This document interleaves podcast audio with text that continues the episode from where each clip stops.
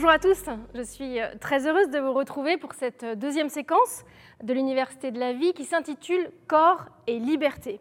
Donc nous allons continuer ensemble hein, ce chemin de, de réflexion dans cette formation bioéthique qui s'oriente autour de cette question pivot de la liberté.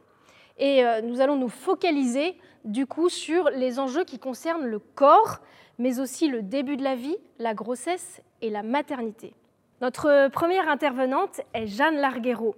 Elle est professeure de philosophie, elle est aussi euh, auteure et conférencière.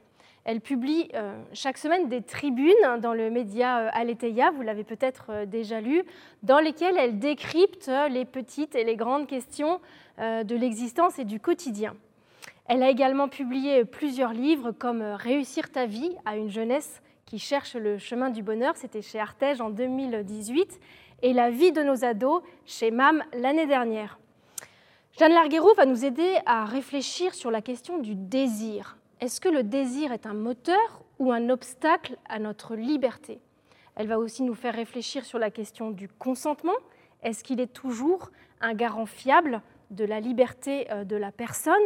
Et enfin, question cruciale, nous allons nous demander avec elle si chacun peut faire ce qu'il veut de son corps, puisque c'est son choix. Jeanne Larguero.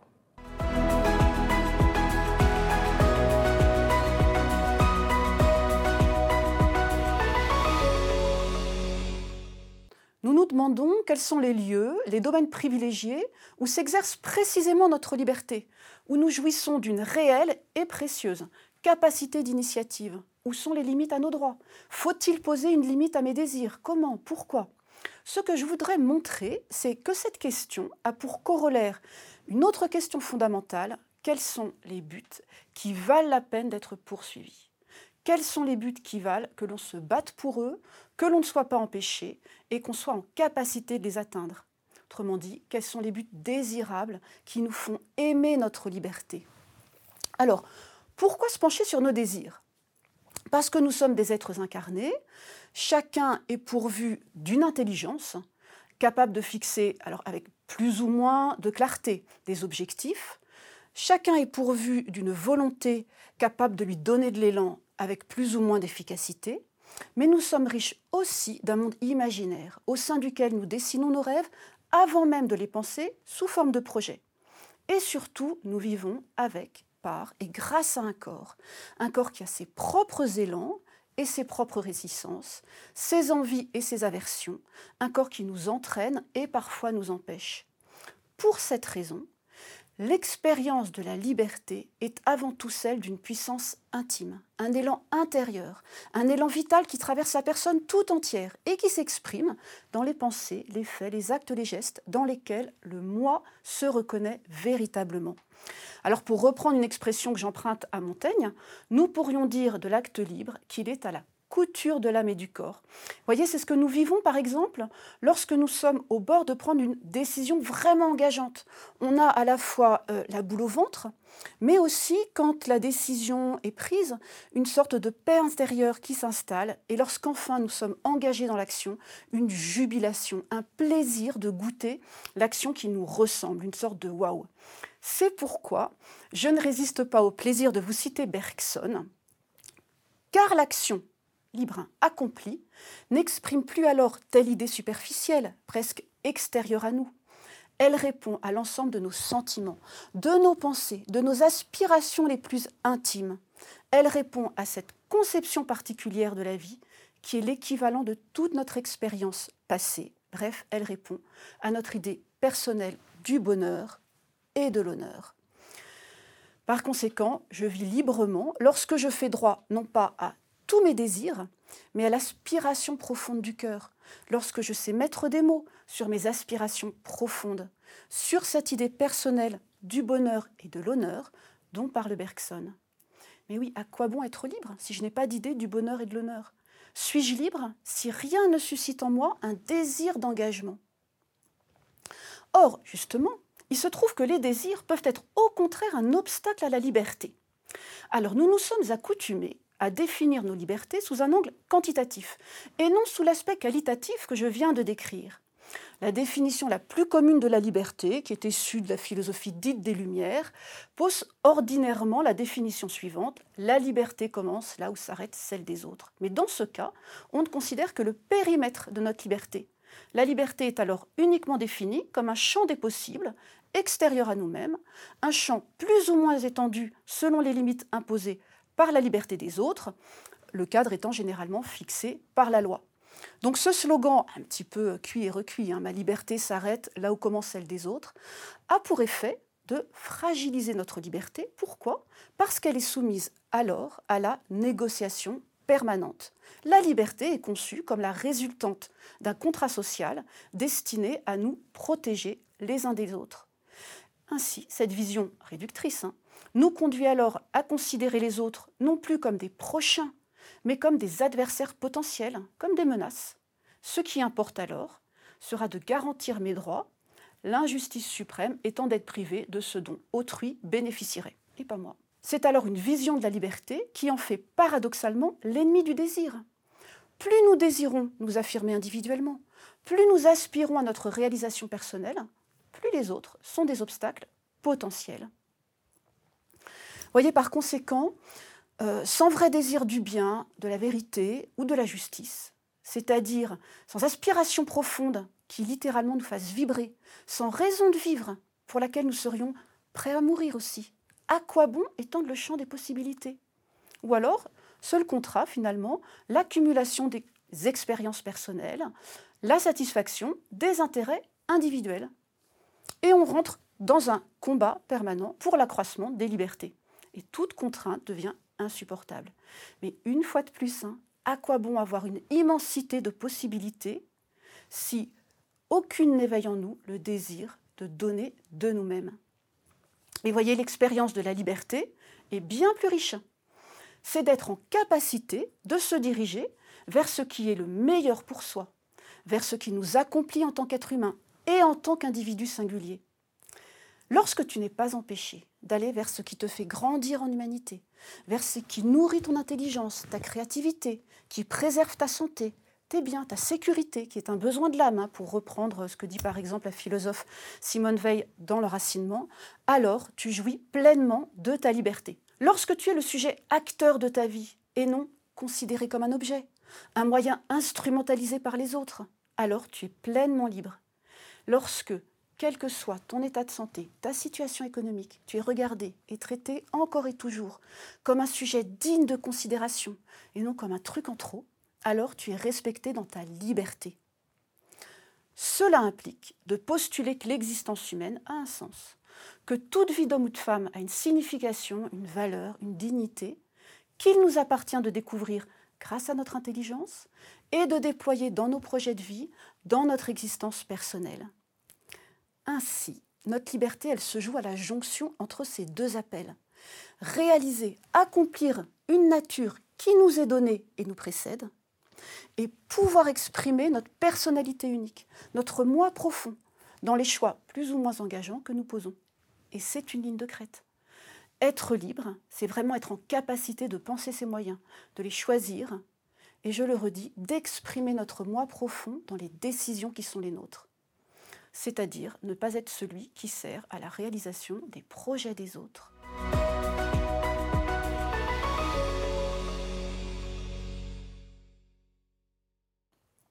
Tout d'abord, premier point, que signifie consentir? Alors cela signifie décider d'accepter une proposition qui nous est faite. C'est en fait une réponse à une offre, alors qui peut être mutuelle, hein, d'où le consentement mutuel toute existence est faite de propositions, de situations dans lesquelles, devant lesquelles nous sommes placés d'entrée de jeu. Euh, ce corps de femme qui est le mien, il a précédé la conscience en fait que j'en ai eue. Je ne me suis pas programmée moi-même selon tel cariotype, je ne me suis pas moi-même euh, codée génétiquement, euh, j'en aurais été bien incapable. J'ai eu à découvrir cette situation dans laquelle j'ai été plongée, qui a devancé ma volonté et ma liberté. Et je, ne cesse de le découvrir, de l'explorer au fur et à mesure où ma vie avance. Euh, une existence humaine suffit à peine à explorer la richesse et l'intensité d'une vie femme, euh, jour après jour, et parfois euh, sans tambour ni trompette. Consentir, c'est donc bien cela, adhérer à une proposition qui nous est faite. c'est un acte de liberté pleine et entière que de reconnaître notre condition. On est homme, on est femme, on est mortel, on est fragile, et de se lancer dans l'aventure qui consiste en découvrir, en explorer et en accomplir tous les aspects. Par ailleurs, nous sommes des êtres de relation. Il faut nous attendre à ce que nous soyons partie prenante de nos existences respectives. Il faut s'attendre à ce que notre propre bonheur ne soit pas indépendant de ce que les autres décideront pour eux-mêmes et pour nous. C'est précisément ici, parce que l'être humain est, comme le disait Aristote, zoon politikon, cet animal fait par la vie en société et pour la vie en société, que nous avons à mettre au clair ce à quoi nous pouvons légitimement consentir lorsque s'exprime le désir des autres. Alors, quels sont les caractères d'un authentique consentement? Dans le domaine des relations humaines, un véritable consentement se doit d'être libre et éclairé. Alors, libre, cela veut dire que celui qui entre dans la relation, qui est partie prenante, ne doit être soumis ni à la menace, ni à une pression, ni à une contrainte, une forme de violence ou un effet de surprise. Éclairé, signifie que le sujet doit être conscient de la nature de ce qu'il fait et des conséquences possibles de son action. Alors voilà ce qui permet par exemple de qualifier les violences sexuelles. Hein. Donc faut-il le rappeler? Le consentement est la condition non négociable du respect de la liberté intérieure et extérieure. Il est exigé par notre dignité de sujet, capable d'aller vers sa propre finalité, de sa propre initiative. Et il exprime le fait qu'une personne ne peut pas être considérée comme un objet à la disposition des projets d'autrui. Mais c'est là qu'on voit euh, quand même deux difficultés se présenter. D'une part, le consentement est souvent accompagné de zones grises. Sommes-nous toujours conscients des conséquences de nos actions, de nos décisions? Pouvons-nous toujours l'être? Est-ce qu'il n'y a pas dans nos choix des ressorts inconscients? Des pressions que nous ne parvenons pas à nommer euh, Le conformisme social, la pression du groupe, euh, la peur du chômage Et par ailleurs, la notion de consentement comporte, on l'a vu, l'idée d'une réponse à une sollicitation, puisqu'il s'agit de donner son accord ou non à une proposition. Et donc, par définition, il peut être soumis à la négociation. Ce qui veut dire que puisque le consentement est souvent gris et négociable, il faut que nous ayons des garde-fous indépendants, que nous puissions dire ceci, c'est non négociable. Ça, par définition, c'est non, ça sera toujours non. Et même si j'y consens, même si je donne l'impression d'y consentir, c'est que je me trompe. Par conséquent, voyez, on ne peut pas faire du consentement le seul critère de la légitimité d'une action et de sa moralité. Sinon, on pourrait justifier ce type de raisonnement euh, tant qu'elle dit oui, j'ai le droit. Toute atteinte à la dignité d'une personne, à son intégrité physique, à ses biens, à sa réputation, qu'elle y consente ou non, est moralement indéfendable. Alors vous me diriez, au nom de quoi je ne pourrais pas faire ce que je veux de mon corps si c'est mon choix? Eh bien justement, au nom de ma liberté. Certes, mon corps m'appartient, au sens il ne peut pas être considéré comme la propriété de quiconque. Mais cependant, ma voiture, elle m'appartient aussi. Mais je ne peux pas mettre tous les deux sur le même plan. Ils ont en commun d'avoir une matérialité, mais qui n'est pas du même ordre. Je peux venir ici en laissant ma voiture au garage, mais je ne peux pas venir vous parler en laissant mon corps à la maison. Ce n'est pas un bien détachable, échangeable, négociable. Alors d'où l'ambiguïté, il faut le dire, hein, de l'expression mon corps m'appartient. Pourquoi? Parce que le corps est l'expression, est le lieu de l'expression de la personne tout entière. Une atteinte à l'intégrité physique est une atteinte à la personne. Une agression sexuelle est une atteinte à la personne. Le corps n'est donc pas un objet. Il est ce grâce à quoi je suis sujet de ma vie, ce grâce à quoi je peux, de ma propre initiative, donner de mon temps, de mon énergie, et traduire en action les aspirations personnelles les plus profondes dont je vous parlais au début. Lorsqu'on donne de soi-même, cela passe toujours par une dimension corporelle. Inversement, lorsqu'on donne son corps, on donne de soi. Donc le corps n'est pas un objet en dépit de sa matérialité. Il est ce grâce à quoi et ce par quoi je suis sujet. Ma voiture appartient au monde des objets, elle peut être considérée comme un moyen en vue d'une fin, mon corps, non. Ainsi, tout acte qui fait du corps un objet, un terrain de jeu, un lieu de négociation, même consenti, est une atteinte à la liberté. Le corps est l'expression de toute la personne et non un bien détaché. Le traiter comme un objet revient à dénier à la personne son statut de sujet, appelé à aller de lui-même vers sa réalisation en tant qu'être humain. Toute atteinte au corps est donc une atteinte profonde à la liberté et donc à la dignité. Il y a donc, au sein des expériences techniquement possibles, une limite à ce que l'on peut consentir pour soi et pour les autres. C'est, pour reprendre les mots de Bergson, une question d'honneur. Alors je terminerai en vous citant les mots de Saint Augustin La liberté est le privilège des grands cœurs. L'utilisation du corps humain existe depuis que l'homme existe. Pensons à la prostitution, à la pornographie ou encore à l'esclavage. Mais depuis quelques décennies, de nouveaux systèmes d'appropriation du corps et de nouveaux systèmes de pensée se mettent en place, techniques et pensées se modifiant toujours l'une l'autre. Aujourd'hui, le corps et des parties du corps n'échappent plus au calcul marchand. Gunther Anders, passionnant philosophe dans L'obsolescence de l'homme en 1956, disait déjà que le monde vivant dans son ensemble est considéré comme une mine à exploiter.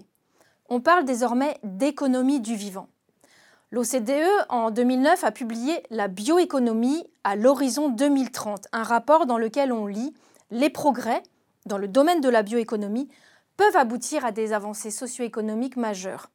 Les organismes vivants représentent une source d'énergie renouvelable dont on peut tirer profit. L'homme aussi la médecine régénérative est identifiée comme le principal moyen de développement. Alors voyons ensemble les moyens, les causes et les différents types d'appropriation de cette bioéconomie.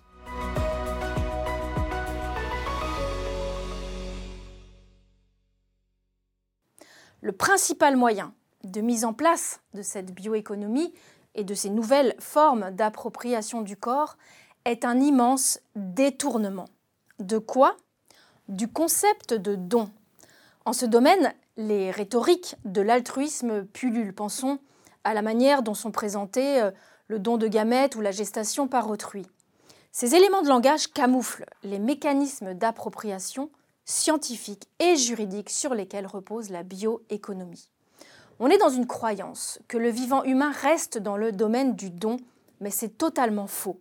Le don camoufle le marché, l'échange marchand, se greffent sur le don. Par exemple, des couples font don de leur embryon, qu'on dit surnuméraire, à la recherche.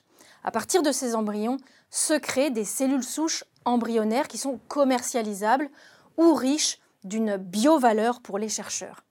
Et même quand l'un des acteurs d'une chaîne n'est pas rémunéré, cela ne fait pas disparaître pour autant l'industrie globale dont il est le pivot. Prenons l'exemple de la gestation par autrui. Certains disent qu'il serait éthique de légaliser une GPA vraiment altruiste, c'est-à-dire gratuite. En fait, comprendre celle dans laquelle la mère porteuse serait la seule à ne réaliser aucun bénéfice. Cette vision est une absolue illusion d'éthique, pour trois raisons. Admettre une GPA, quel que soit le nom qu'on lui donnera, revient à admettre comme licite la transaction délibérée et préméditée d'un bébé. Gratuit ou payant, qu'est-ce que ça change pour l'enfant? Ici, il y a appropriation du corps de la femme par convention et appropriation de l'enfant, objet de transaction. C'est oublié, deuxièmement, volontairement, qu'il s'agit d'un marché de plusieurs millions de dollars avec ses logiques d'expansion et déjà pas moins de 30% annuels de progression. La mère porteuse est le maillon essentiel, mais cette industrie est globale. Cliniques, avocats, hormones, banques de gamètes, tests préimplantatoires et prénataux. Et troisièmement, quand la GPA est admise, l'appel d'air, ou plutôt l'appel d'offres, est inévitable. Les pays qui ont légalisé une GPA gratuite sont aussi les plus gros consommateurs à l'étranger. Pourquoi? En fait, très peu de femmes acceptent de porter l'enfant d'une autre. Évidemment, le moteur financier convainc plus facilement. Les demandeurs se tournent alors vers les GPA payantes qui rencontrent plus de volontaires et donc vers les pays pauvres. Le prétendu altruisme génère en réalité un marché. Deuxième moyen, euh, que j'appellerais l'économie de la promesse. L'utilisation de, cellules embryonnaires, la médecine régénérative, les expérimentations sur les embryons, tout cela est fondé sur des promesses d'utilité. Nouvelles thérapies, éradication de maladies. Je vais prendre un exemple. Le sang de cordon ombilical. Il est riche de cellules souches et de potentialités thérapeutiques. Son utilisation, quand elle est respectueuse de la femme, de l'enfant et des conditions d'accouchement, permet une mise à disposition pour autrui. C'est un progrès thérapeutique à saluer. Mais en même temps, des banques privées de conservation à l'étranger incitent à ce stockage privé en faisant miroiter qu'un jour cela pourrait sauver un membre de la famille. On détourne donc ce don mis pour la santé publique au détriment de la santé individuelle que seuls les riches pourront se payer. Une fausse promesse, cela ne leur servira peut-être jamais, alors même que cela pourrait déjà sauver quelqu'un, et c'est un détournement au fond de l'esprit du don en réalité marchande. Exemple aussi euh, très notable, celui de l'autoconservation des ovocytes proposé désormais aux femmes euh, sans aucune raison médicale. En fait, ce nouveau marché sur le ventre des femmes se fonde sur une fausse promesse, celle d'une assurance maternité. Voyons maintenant euh, les causes de cette bioéconomie et j'en évoquerai cinq.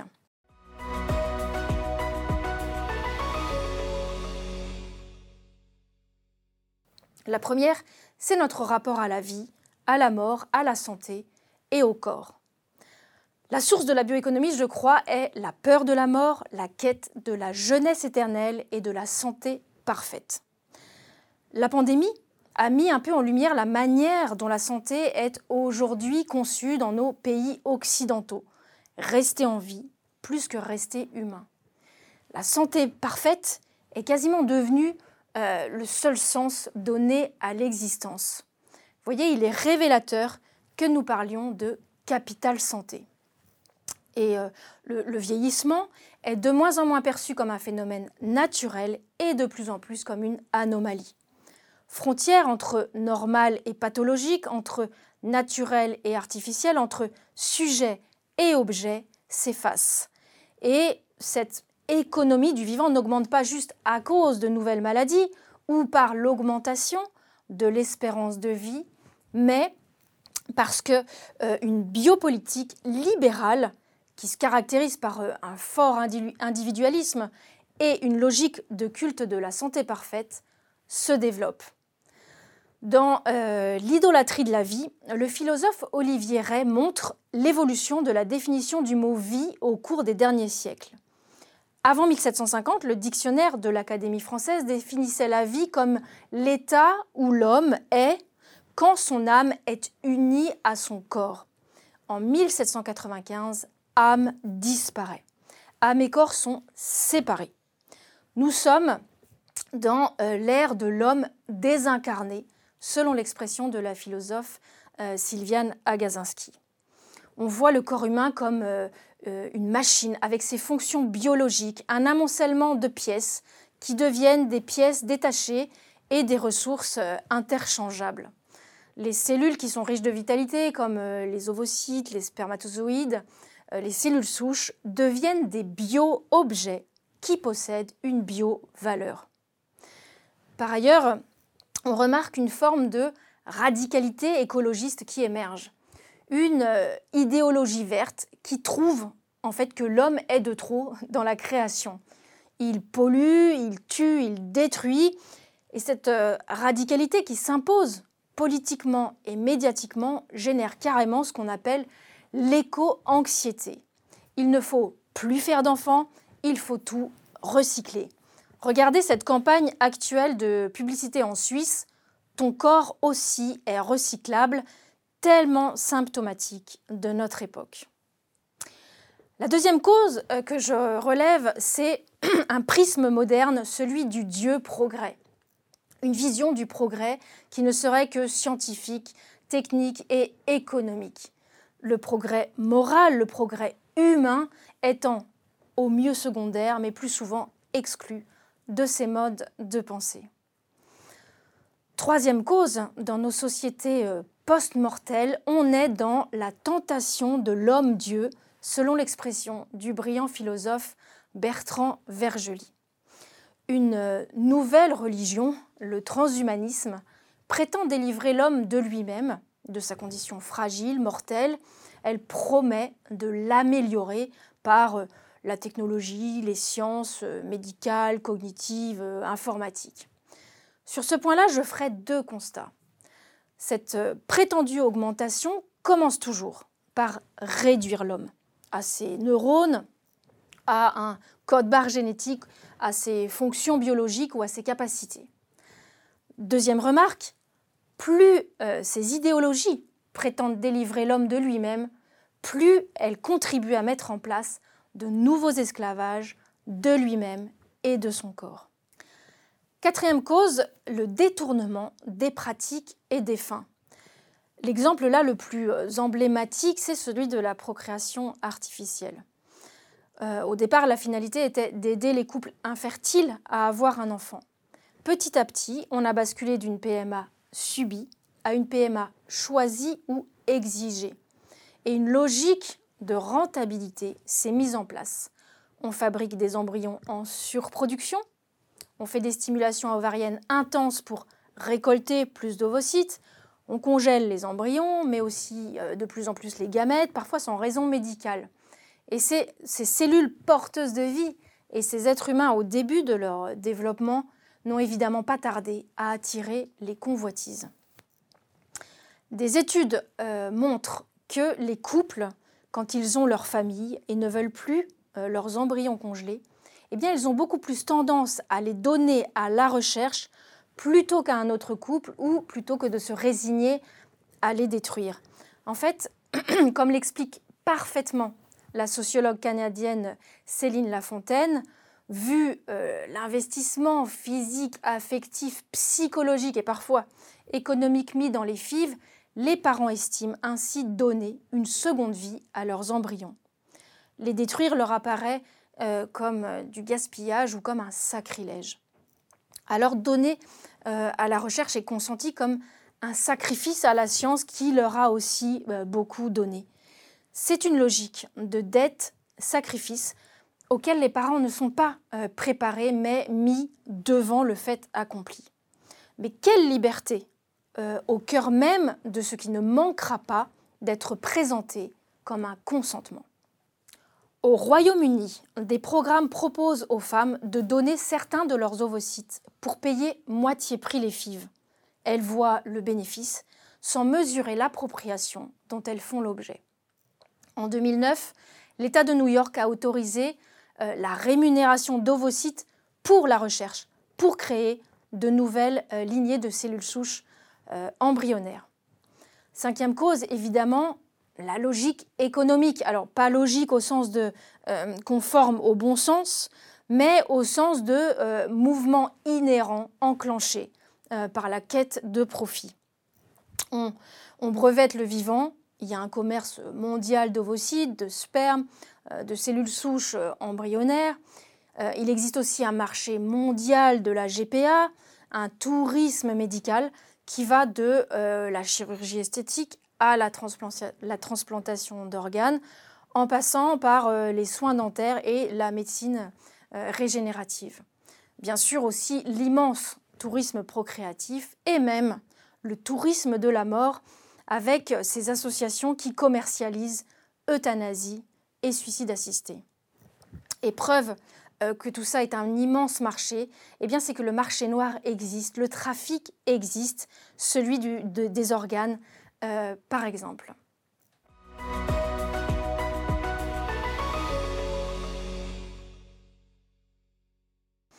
Ces logiques euh, d'appropriation touchent plutôt les pauvres en priorité, mais aussi les femmes. Aux États-Unis, le don de sang est rémunéré on devrait alors l'appeler vente de sang. Certains observateurs évoquent un business de l'or rouge. Et où sont ces centres de collecte? Dans les quartiers pauvres. C'est une complète rupture de la fraternité. Il y a beaucoup d'étudiantes américaines qui vendent leurs ovocytes pour payer leurs études. Autre exemple, ce sont bien sûr dans les pays pauvres qu'on trouve euh, des usines à bébés et aussi ce massif recours à la GPA. Quant au trafic d'organes, évidemment, il touche les plus pauvres. Par exemple, des, survivants euh, du tsunami de 2004 vendaient un rein pour assurer la survie de leur famille. Cette bioéconomie donc exploite avant tout les pauvres, mais pas seulement. La médecine euh, régénérative, cette discipline porteuse d'espoir qui utilise les cellules souches pour soigner des personnes, soit des cellules extérieures à elles, soit leurs propres cellules, ça facilite la compatibilité immunitaire.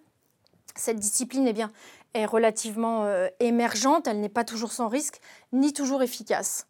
Et dans les pays occidentaux, elle est réglementée. Mais dans d'autres, il n'y a ni suivi, ni réglementation, donc les riches, ce sont eux qui s'y rendent prêts à tout pour euh, guérir ou pour vivre plus longtemps. Ainsi, euh, ils deviennent les cobayes volontaires et ils se retrouvent aussi inclus dans cette appropriation du corps.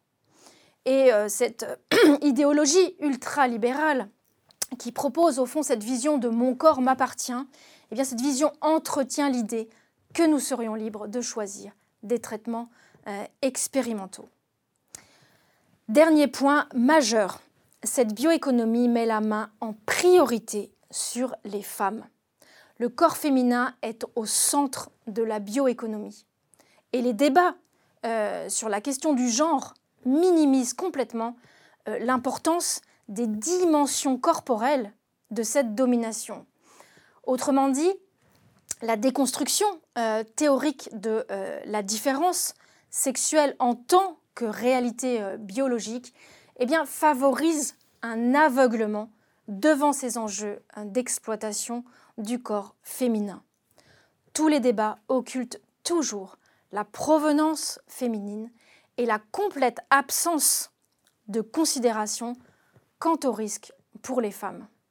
Alors en conclusion, je dirais que les éléments clés sont bien cette notion de don et de consentement qui camoufle ces nouvelles appropriations du corps, repenser un féminisme qui ne nie plus les enjeux modernes d'exploitation euh, du corps des femmes, repenser l'embryon humain comme être humain qu'il est indigne d'exploiter, et cultiver l'émerveillement sur la condition humaine. Nous parlons euh, d'ingénierie du vivant, nous devrions parler de génie du vivant. Et je terminerai alors sur euh, cette éclairante analyse de Francis euh, Fukuyama dans La fin euh, de l'homme. Il pose les enjeux de la révolution biotechnique dans ces termes.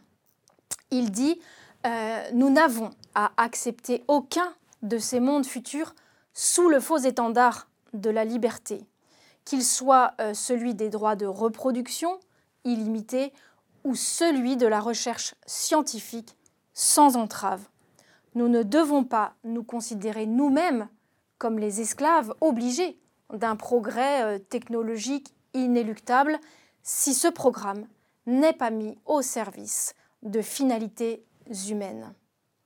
La liberté véritable signifie la liberté pour les communautés politiques de protéger les valeurs qui leur sont les plus chères. Et c'est cette liberté-là qu'il nous faut exercer à l'égard de la révolution biologique d'aujourd'hui.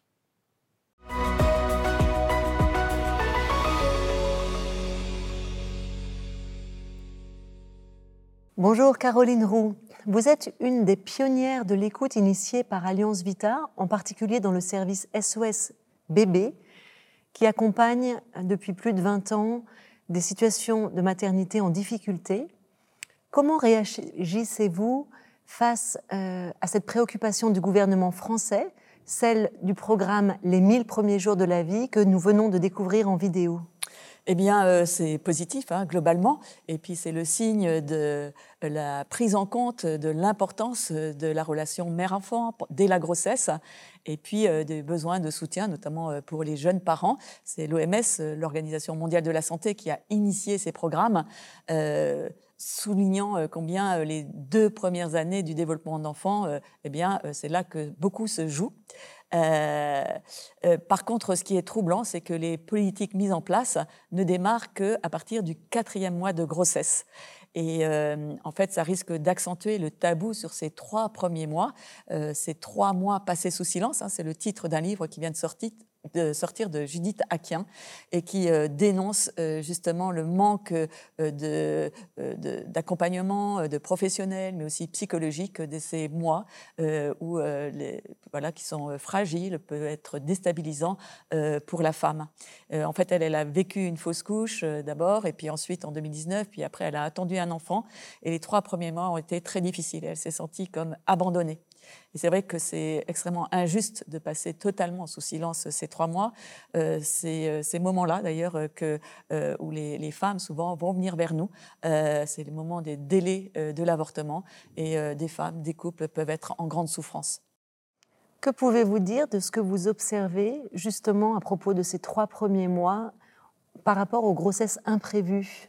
D'abord, c'est ce silence euh, assourdissant euh, qui euh, passe sous silence hein, ces situations de, pression, de difficultés auxquelles sont confrontées les femmes et les couples.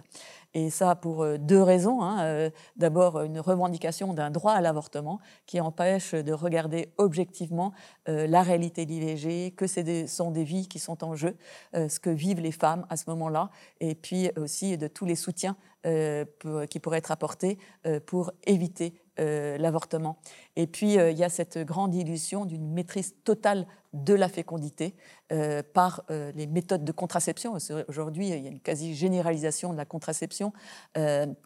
Pour, qui sont présentées pour libérer les femmes et puis aussi les hommes hein, par rapport à la sexualité, par rapport à la procréation. Or, les échecs de contraception sont très nombreux. 72% des femmes qui avortent disent suivre une méthode de contraception en France.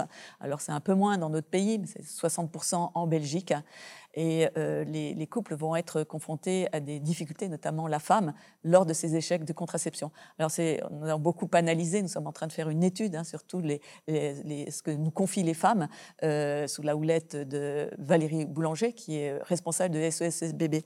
Mais euh, ça m'a rappelé des situations que j'ai vécues et que j'ai notées justement pour en faire part, là, précisément avec les mots que disent les femmes actuellement maman d'un enfant de 13 mois, me voilant enceinte sous pilule de 5 semaines, il n'était donc pas prévu. Ou alors, malheureusement, tout en prenant la pilule et sans jamais l'avoir oubliée, je suis tombée enceinte. Donc ça, c'est euh, fréquent hein, que ces femmes soient enceintes sous pilule, mais aussi euh, sous stérilet, sous patch, et je pense que beaucoup l'ignorent. Avez par exemple une femme qui euh, me disait Je suis enceinte actuellement de 5 semaines à la suite d'un problème de contraception alors que je portais un patch. Une autre J'apprends que je suis enceinte malgré la pose d'un stérilet il y a un an ou euh, une femme euh, qui confiait Cette relation n'était que d'un soir et pourtant la capote était là, donc le préservatif. Je viens tout juste aussi d'apprendre que j'étais enceinte de 15 jours malgré des relations protégées par préservatif. Et au fond, euh, la question euh, qui va se poser hein, euh, à la suite, quand les femmes confient ces, échecs, eh bien, c'est est-ce que on peut accueillir un enfant qui n'a pas été programmé? Et ce questionnement est, à la source de beaucoup de malentendus entre les hommes et les femmes aujourd'hui. Vous évoquez les malentendus entre les hommes et les femmes. Quelles sont les difficultés qu'ils expriment? Alors, euh, ce qui est frappant d'abord, c'est euh, les pressions euh, qui entourent l'annonce d'une grossesse imprévue vis-à-vis de la femme. Souvent, une, des pressions très fortes de, la part de l'homme, mais aussi plus largement de l'entourage. Hein. c'est tout le regard posé par les autres. Et puis, la situation aussi matérielle, les conditions de travail, la pression, ça peut être de l'employeur, autour des études aussi pour les plus jeunes. Et puis, il y a toute la question des conditions économiques euh, qui, se pose. Il y a une étude euh, d'ailleurs qui euh, vient d'être publiée et qui montre que les femmes les plus pauvres ont davantage recours à l'avortement que les femmes plus, plus riches. Et c'est un vrai voilà, marqueur d'inégalité sociale qui doit nous mobiliser. Dans ces conditions, souvent la femme va dire qu'elle se sent seule. Hein. c'est la solitude des femmes hein, qui, qui, nous frappe parce qu'elles se sentent rejetées, parce qu'elles sont enceintes. Et puis, il y a tout le poids euh, de la culpabilité qu'elles prennent complètement euh, sur elles, les femmes, euh, à part des échecs de contraception. Est-ce que ça serait égoïste, hein, c'est le mot qui vient souvent, si je poursuis cette grossesse alors que lui n'en voulait pas? Est-ce que je peux lui imposer cette grossesse qu'il n'a pas décidée? Ou bien une femme qui disait, oui, on avait parlé d'avoir des enfants, mais euh, j'ai pas envie qu'ils croient que j'ai fait exprès. Et au fond, euh, ce qui nous frappe, c'est euh, cette illusion de croire que toutes les femmes avortent librement et par choix. En fait, beaucoup de femmes sont conduites à l'avortement à contre-coeur et souvent ça, ça, fait vraiment violence. En tout cas, c'est ce que nous constatons et ce qui, voilà, nous essayons d'accompagner au mieux. Les pouvoirs publics évoquent ces échecs de contraception comme des grossesses non désirées. Euh, c'est un terme, grossesse non désirée, que vous contestez. Pouvez-vous nous dire pourquoi? Eh bien, euh, parce que ce vocabulaire ne traduit pas euh, l'ambivalence, aussi l'évolution du désir, comme si on pouvait classer les enfants en désirés et non désirés. Et puis, en fait, aujourd'hui, on, constate aussi un glissement de cette notion de désir à la notion de programmer. Et finalement qui va agir comme une pression. Hein, euh, que peut-on euh, euh, voilà, sortir du programme, du contrôle Et en fait, ça rappelle qu'il y a une grande différence entre les hommes et les femmes. en fait, je dis souvent qu'il y a un moment de bascule avec le test de grossesse il y a un avant et un après pour la femme, parce qu'à ce moment-là, elle va vraiment prendre conscience que, euh, la, voilà, que la grossesse démarre et dans son corps. Pour les hommes, c'est beaucoup plus euh, extérieur, hein. euh, donc ils ne se rendent pas compte. Mais à partir de ce moment, de ce moment-là, la plupart des femmes savent que c'est la vie d'un être humain qui est inaugurée. mais ce qui va être en question le plus, c'est les conditions d'accueil de cet enfant. Et c'est souvent aussi à ce moment-là que ben, les femmes vont exprimer une ambivalence avec des sentiments très contrastés, à la de fierté, de joie de se découvrir enceinte, et qui vont coexister avec des sentiments de peur, d'angoisse, de rejet de cette grossesse. Et au fond, euh, cette euh, ambivalence et montagne russe que peuvent connaître les femmes, euh, mon cœur me dit oui et ma tête me dit non, finalement, elles sont aussi présentes dans des grossesses aussi qui peuvent être euh, souhaitées, euh, désirées. c'est vraiment au cœur des grossesses, cette ambivalence, et c'est étudié depuis longtemps par des experts, hein, depuis les années 50. Or, aujourd'hui, on s'aperçoit que eh les femmes vont avoir plus de difficultés à être entendues dans cette ambivalence, d'autant plus qu'il est considéré que des femmes qui vont en consultation d'IVG eh sont déterminées vers l'avortement. Euh, et souvent, euh, quand euh, des femmes nous disent mais on ne m'a rien demandé, puis elles se sont retrouvées dans, une, dans un engrenage avec en plus ce qui est aussi une pression insidieuse, c'est celle du temps. beaucoup de femmes nous disent mais je dois me décider très vite. pourquoi? Parce que aujourd'hui, en France, la majorité des avortements sont des avortements médicamenteux, qui 72%, hein, c'est énorme, qui doivent avoir lieu avant la septième semaine de grossesse. D'où euh, souvent ce temps qui n'est pas donné de vivre cette ambivalence et aussi de pouvoir prendre du recul. Vous soulignez dans vos interventions que l'attitude des hommes joue un rôle majeur. En quoi euh, eh bien, évidemment, euh, les femmes vont être très attentives à la réaction de l'homme. Hein. ça va vraiment les, toucher au plus profond.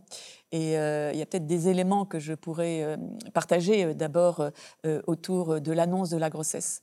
Euh, en cas de grossesse imprévue, souvent les femmes viennent vers nous en se disant comment je vais pouvoir euh, l'annoncer à l'homme? Et elles, utilisent des mots extrêmement forts. Euh, c'est je flippe à mort, j'appréhende, j'ai terriblement peur. Tous ces mots disent hein, combien elles peuvent être coincées, hein, même par rapport à leur libre arbitre, avec la peur de ces réactions des hommes. Je vous livre ce que me disait une femme euh, il, y a quelques, temps, et euh, elle disait J'ai peur de lui dire et d'entendre Il faut que tu avortes. Je vais devoir me battre. J'ai peur de l'affronter, de le contredire. Et euh, je me suis souvent interrogée sur cette violence exprimée par les hommes et il y a un psychanalyste, Joël Clerget, qui annonce très bien ce qui se passe quand un, homme, mais même de manière générale, annonce que cette grossesse, hein, cette parole de femme qui lui est donnée.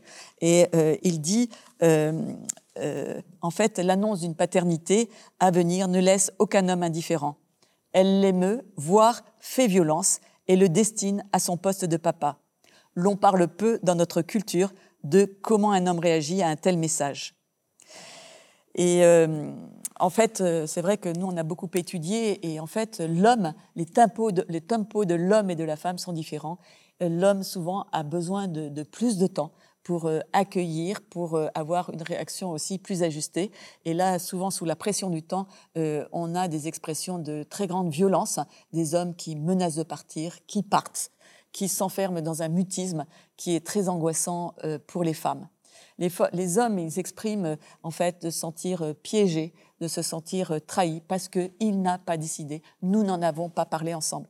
Et voyez comment euh, ces échecs de contraception, ce fait que euh, de, ne pas avoir appréhendé la possibilité de la survenue d'un enfant derrière une relation sexuelle va piéger les hommes et les femmes avec beaucoup de, de souffrance et de, de conflits. Qu'en est-il pour les plus jeunes? Est-ce qu'il y a des particularités? Oui, alors souvent euh, les jeunes sont dans la panique, euh, ils ont peur de l'annoncer aux parents, ils ont peur de décevoir les parents aussi, euh, et puis ils sentent bien que voilà le manque de ressources, la condition, les conditions qui ne sont pas idéales, mais souvent ils vont être conduits à l'avortement sans autre perspective, sans autres ouvertures, se sentent dans une forte impuissance. Et c'est cette impuissance que l'on va euh, retrouver euh, par la suite. Euh, souvent, des femmes qui plus tard se retrouvent dans une situation toujours pas idéale, eh bien, quand elles ont avorté jeunes, à 16, 17 ans, elles vont avoir être entraînées dans un, des avortements à répétition parce que la situation n'est toujours pas idéale. Lors d'une conférence de presse à propos de la proposition de loi sur le renforcement de l'avortement, euh, vous avez exprimé combien les situations de pression sont rendues invisibles. Comment agir pour sortir ces situations du silence? Bah D'abord, euh, dénoncer euh, l'injustice de toutes ces situations d'avortement à contre-coeur et nous revendiquons auprès des pouvoirs publics d'établir une étude épidémiologique sur les causes, les conditions et les conséquences de l'avortement qui nous aiderait à voilà, ouvrir des politiques de prévention de l'avortement. Et puis, euh, ça pourrait permettre évidemment d'éviter beaucoup de drames personnels, euh, éviter euh, des avortements qui auraient pu ne pas avoir lieu. Et puis, je pense que c'est important de, pouvoir libérer la parole, la parole des femmes, des hommes et surtout des femmes, hein, qui souvent est étouffée euh, moi, j'ai fait beaucoup d'accompagnement post-avortement. Souvent, les femmes ne savent pas à qui s'adresser. Et puis, euh, quand elles ouvrent leur cœur, une femme qui dit euh, J'ai tué mon bébé, c'est vraiment évidemment dur à entendre, surtout qu'il y a souvent eu des circonstances atténuantes. et je rejoins ce que disait Jeanne Larguero dans la première intervention et qui dit combien derrière un acte, un acte libre, il faut aussi qu'il soit éclairé. Et ce qui est étouffé, c'est la portée, la gravité de l'acte. Souvent, les femmes vont s'en rendre compte euh, après cette euh, panique euh, de savoir que eh bien, c'est des vies qui ont été supprimées. Si on pouvait leur éviter évidemment cette, cette souffrance, si on avait pu plus les soutenir, eh bien, ça pourrait aider, hein, je dis toujours, à éviter ces avortements à contre-coeur. Pour terminer, vous alertez sur le risque de suivi de grossesse avec une approche devenue de plus en plus médicalisée. Quelle est la marge de liberté des couples devant les propositions médicales? Eh bien, euh, nous constatons euh, depuis plusieurs années combien euh, des grossesses peuvent être source d'angoisse, avec tous les dépistages qui sont proposés avant la naissance, aussi les diagnostics qui peuvent être posés sur le fœtus. Euh, alors en soi, euh, c'est pas mauvais, hein, si ça doit accompagner euh, justement le développement du fœtus, il peut être soigné et aussi la, maman. mais nous constatons que quand ces diagnostics sont posés, ils sont assortis de propositions d'avortement dit médicales qui peuvent avoir lieu jusqu'à la naissance. eh bien, ça peut être extrêmement violent pour les couples qui peuvent se retrouver dans des situations d'impuissance si rien ne peut être fait avant la naissance, quelquefois avec des handicaps très graves. Et, euh, euh, ça leur est proposé à la fois euh, comme un choix, mais aussi, eux, ils le ressentent comme une proposition médicale. et souvent, le temps n'est pas donné pour qu'ils puissent quelquefois se ressaisir après un moment de sidération. Je me rappelle d'un homme qui disait, finalement, c'est quand j'ai pu dire je n'en veux pas à une tierce personne que je me suis ressaisie et voilà, la, grossesse s'est poursuivie. Et euh, souvent, aujourd'hui, il devient héroïque de pouvoir poursuivre une grossesse. Je crois que ça doit interroger notre société sur les politiques de solidarité, d'accompagnement dans ces moments-là. Et puis aussi, il faut voir la répercussion que ça peut avoir sur les personnes handicapées. Il y en a qui ont rejoint Alliance Vita et qui nous disent que ça remet en cause leur légitimité, la légitimité de leur vie.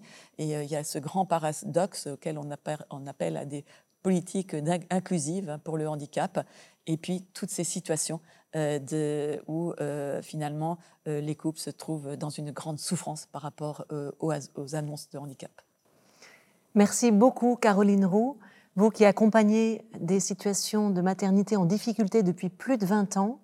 Vous contribuez à libérer la parole des couples et aider à exprimer les doutes et les incertitudes de chacun. Merci encore. Merci à vous.